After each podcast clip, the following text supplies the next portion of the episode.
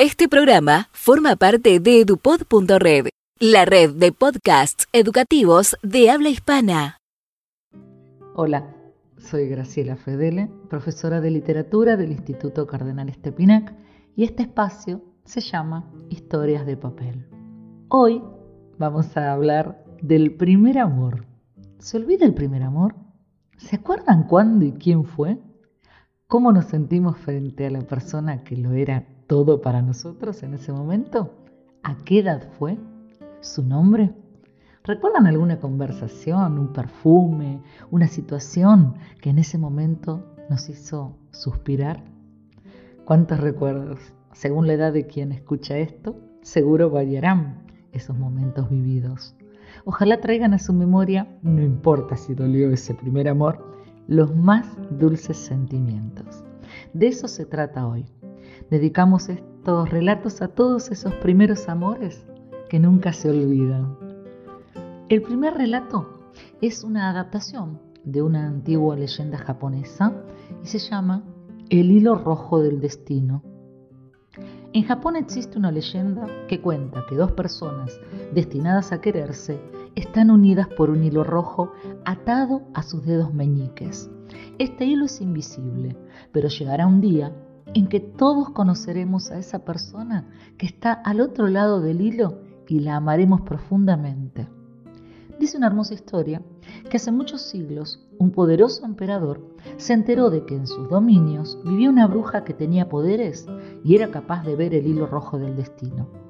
El emperador, que estaba deseando casarse, ordenó que buscaran a la bruja y la llevaran ante su presencia. Quería saber, a toda costa, quién estaba al otro extremo de su hilo, quién sería su futura mujer. La bruja acudió al palacio y gracias a uno de sus extraños brebajes, el emperador pudo ver el hilo rojo atado a su dedo. Comenzó a seguir el hilo y llegó hasta un pueblo rural donde vivía gente muy humilde. Atravesando callecitas, el hilo lo condujo hasta el mercado, donde las mujeres vendían fruta y verdura mientras sus chiquillos correteaban formando un gran alboroto. En uno de los puestos vio una pobre campesina que amamantaba a un bebé, al tiempo que ofrecía en cestas la cosecha del día anterior. Asombrado, comprobó que su hilo terminaba en el dedo de esa sencilla mujer. Señor, le dijo la bruja mirándole a los ojos. Como puede ver, hasta aquí llega el hilo rojo. Eso significa que su destino está en la mujer que tiene frente a usted. El emperador se enfadó muchísimo, pensando que la bruja estaba burlándose de él. ¿Estás insinuando que yo tengo o tendré algo que ver con esta harapienta campesina? le preguntó enfadado, fulminándola con la mirada. Así es, Majestad, Usted mismo puede ver que el hilo lo ha traído hasta ella. Ante la insistencia de la bruja, el emperador se sintió tan ofendido y lleno de rabia que la apagó con la chica. Se acercó a ella y le dio tal empujón que el bebé se le cayó de los brazos, se dio de bruces contra el suelo y se hizo una herida con forma de luna en la frente. Después mandó que sus soldados apresaran a la bruja y la expulsaran de su reino. Maldita bruja embustera, espero que no vuelvas por aquí, le dijo. El emperador se fue furioso. Ni siquiera tuvo compasión por el pequeño que lloraba sin consuelo en el regazo de su afligida mamá. Pasaron 20 años y el emperador fue haciéndose viejo. Sabía que su obligación era casarse y fundar una familia, pues el reino necesitaba un heredero al trono. A pesar de sus esfuerzos, todavía no había encontrado a ninguna mujer apropiada con la que tener hijos. Un día, los consejeros reales le dijeron que muy cerca vivía una muchacha bellísima y culta, que reunía todas las cualidades de una futura reina.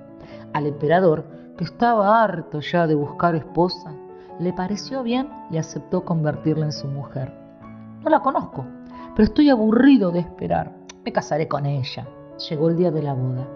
Todavía no conocía a la joven con la que iba a casarse y estaba nervioso y muy impaciente. Como mandaba la tradición, esperó a la novia dentro del templo donde iba a celebrarse la pomposa ceremonia real. había tanta expectación que no cabía un alfiler. La futura emperatriz entró despacio, luciendo un precioso vestido bordado en oro y con la cara cubierta con un velo de seda natural. Al llegar junto al emperador, éste levantó el velo y descubrió una joven de rostro hermoso y dulce, con una pequeña cicatriz con forma de luna cerca de la sien. El emperador se emocionó. Esa mujer era aquel bebé al que años atrás había agredido por culpa de su orgullo. Con lágrimas en los ojos, tocó la vieja cicatriz de la muchacha y la besó. Entre la multitud que abarrotaba el templo, distinguió a su madre, la campesina que vendía fruta en el mercado. Se acercó a ella y tomando sus manos, le pidió perdón por su vergonzoso comportamiento en el pasado. Ah, pero se casaron y fueron felices, pues dicen que el hilo del destino jamás se rompió entre ellos. El segundo relato es un cuento argentino de Gustavo Gabriel Levene, donde el amor más puro, ese que sentimos desde chicos o el primer amor que uno siente cuando es pequeño, aparece en el cuento justamente llamado Primer Amor. Tenía 14 años y se llamaba Delia. Aún puesto en puntas de pie, yo no pasaba de los nueve. Fue mi primer amor.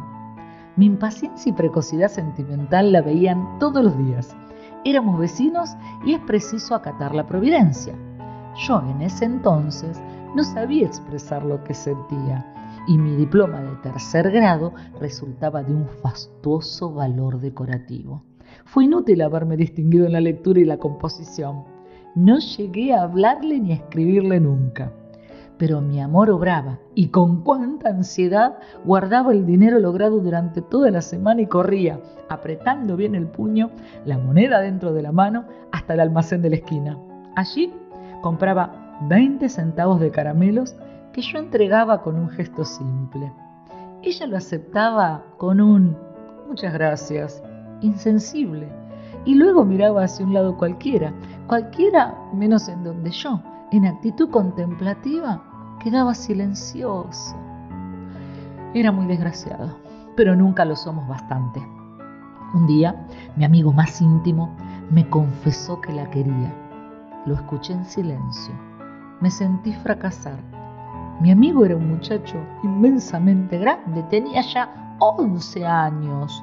Además, sus hermanas cariñosas agasajaban a Delia. Como suele ocurrir cuando el presente no es sino una enorme pena, me refugiaba en la esperanza. Aquello no podía durar siempre, porque me volvería grande y ella repararía en mí, en mi cariño, seríamos felices, nos casaríamos y seguiríamos siendo felices. En mi afán de servirla y para poder estar cerca de ella, me hice amigo de su hermanito, a quien llegué a prestar sin limitaciones todos mis juguetes. Para que ella no me ignorara, era preciso un suceso extraordinario, una hazaña en la que yo hiciera de héroe. Sin saber nada de Nerón, soñé con grandes llamaradas, de esas que todo lo purifican porque lo iluminan todo. Sí, llegué a convencerme de lo ventajoso que sería, que sería un incendio en casa de Delia, estallando, claro está, en la debida oportunidad para ser yo su descubridor. Ah, poder llegar antes que nadie, también penetrar en el medio del humo, avanzar hasta donde ella, desvanecida, solo esperaba la muerte. Cuando planeaba este sueño frente al espejo, pensaba en la conveniencia de que el humo fuese leve, el cuerpo de ella liviano y mis brazos, en cambio, largos y recios. Y bien, la oportunidad hazañosa se produjo. Una noche, el piso de Delia se hundió, provocando la consiguiente alarma vecinal. Vi pasar a los bomberos, oí la lista de las víctimas, alargada por esa aritmética de multiplicar que utilizan los rumores. Y detrás de los bomberos, entré yo también. ¿Cómo dudar de que Delia, desesperada y a punto de desmayarse, esperaba que mi amor la rescatase? Los sueños se realizan, pero con variantes, como si ellos estuvieran escritos en otra lengua y la realidad fuera una mala traductora. Porque entré atrás de los bomberos y ya no recuerdo nada más. Pero me lo contaron. Me desvanecí bajo los gritos, los cascotes y las nubes de un polvo que me asfixiaba. Y salí llevado en los brazos altos y fuertes de mi amada. Volví en mí cuando Delia decía, es un chiquito de la cuadra, cuídelo usted. Y maternalmente me entregaba a un policía. ¿Fue perfecto el primer amor? ¿O lo idealizó el tiempo, la edad, el recuerdo? ¿O quizá lo imaginamos mejor de lo que fue? Ojalá estos relatos los hayan hecho rememorar o soñar con lo que fue o pudo ser el primer amor. Los espero en otro encuentro de nuestras historias de papel.